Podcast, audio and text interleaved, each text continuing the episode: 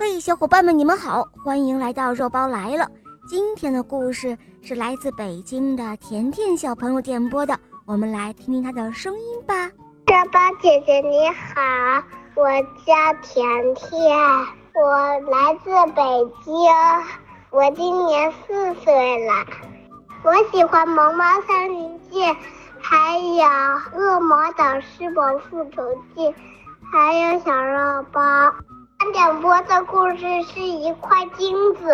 好的，小宝贝，你点播的故事马上就要开始喽。一块金子，下面我们的故事开始喽。春天到来的时候，梅花鹿妈妈对小梅花鹿说：“你应该去帮助别人，在你帮助到的第一百个人时。”你就会捡到一块金子。小梅花鹿一听，兴奋极了。他说：“真的吗，妈妈？”他在首饰店里见过阳光一般颜色的金子，那是非常贵重的东西呀。哦，孩子，是真的。你想得到吗？梅花鹿妈妈微笑着问他：“当然想了。从明天开始。”我就去帮助别人。嗯，好啊。第二天，小梅花鹿高高兴兴地出了门，没走多远，他就看到山羊爷爷的独轮车陷在泥里了。山羊爷爷怎么也推不出来，小梅花鹿赶紧跑过去，帮山羊爷爷把独轮车从泥里推了出来。真要谢谢你了。好孩子，山羊爷爷捋着白胡子说：“不用谢，山羊爷爷。”小梅花鹿继续往前走。下午，他又帮兔子奶奶将一袋黄豆背回了家。虽然他累得大口大口的喘气，可他心里愉快极了。当兔奶奶对他说“谢谢你”的时候，小梅花鹿已经跑到下一个路口了。就这样，在接下来的一个多月中，小梅花鹿每天都去帮助两到三个人。他越来越觉得帮助别人的时候，自己也非常非常的快乐。终于有一天，在一个黄昏，他帮助了第一百个人。当时，黄牛伯伯。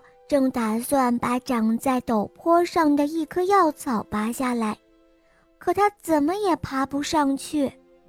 黄牛伯伯，您别着急，我来帮助您。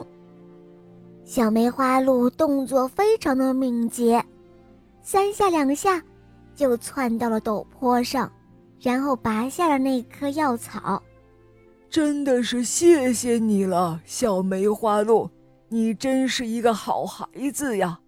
你不知道，我的哥哥病了，必须要用这种草药才可以。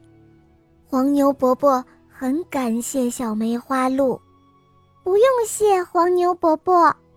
小梅花鹿边说边在地上寻找着。黄牛伯伯问他：“孩子，你在找什么呀？”哦，是这样的。妈妈说：“我要帮助到一百个人的时候，就可以捡到一块金子。您正好是我帮助的第一百个人了，可是我怎么捡不到金子呢？”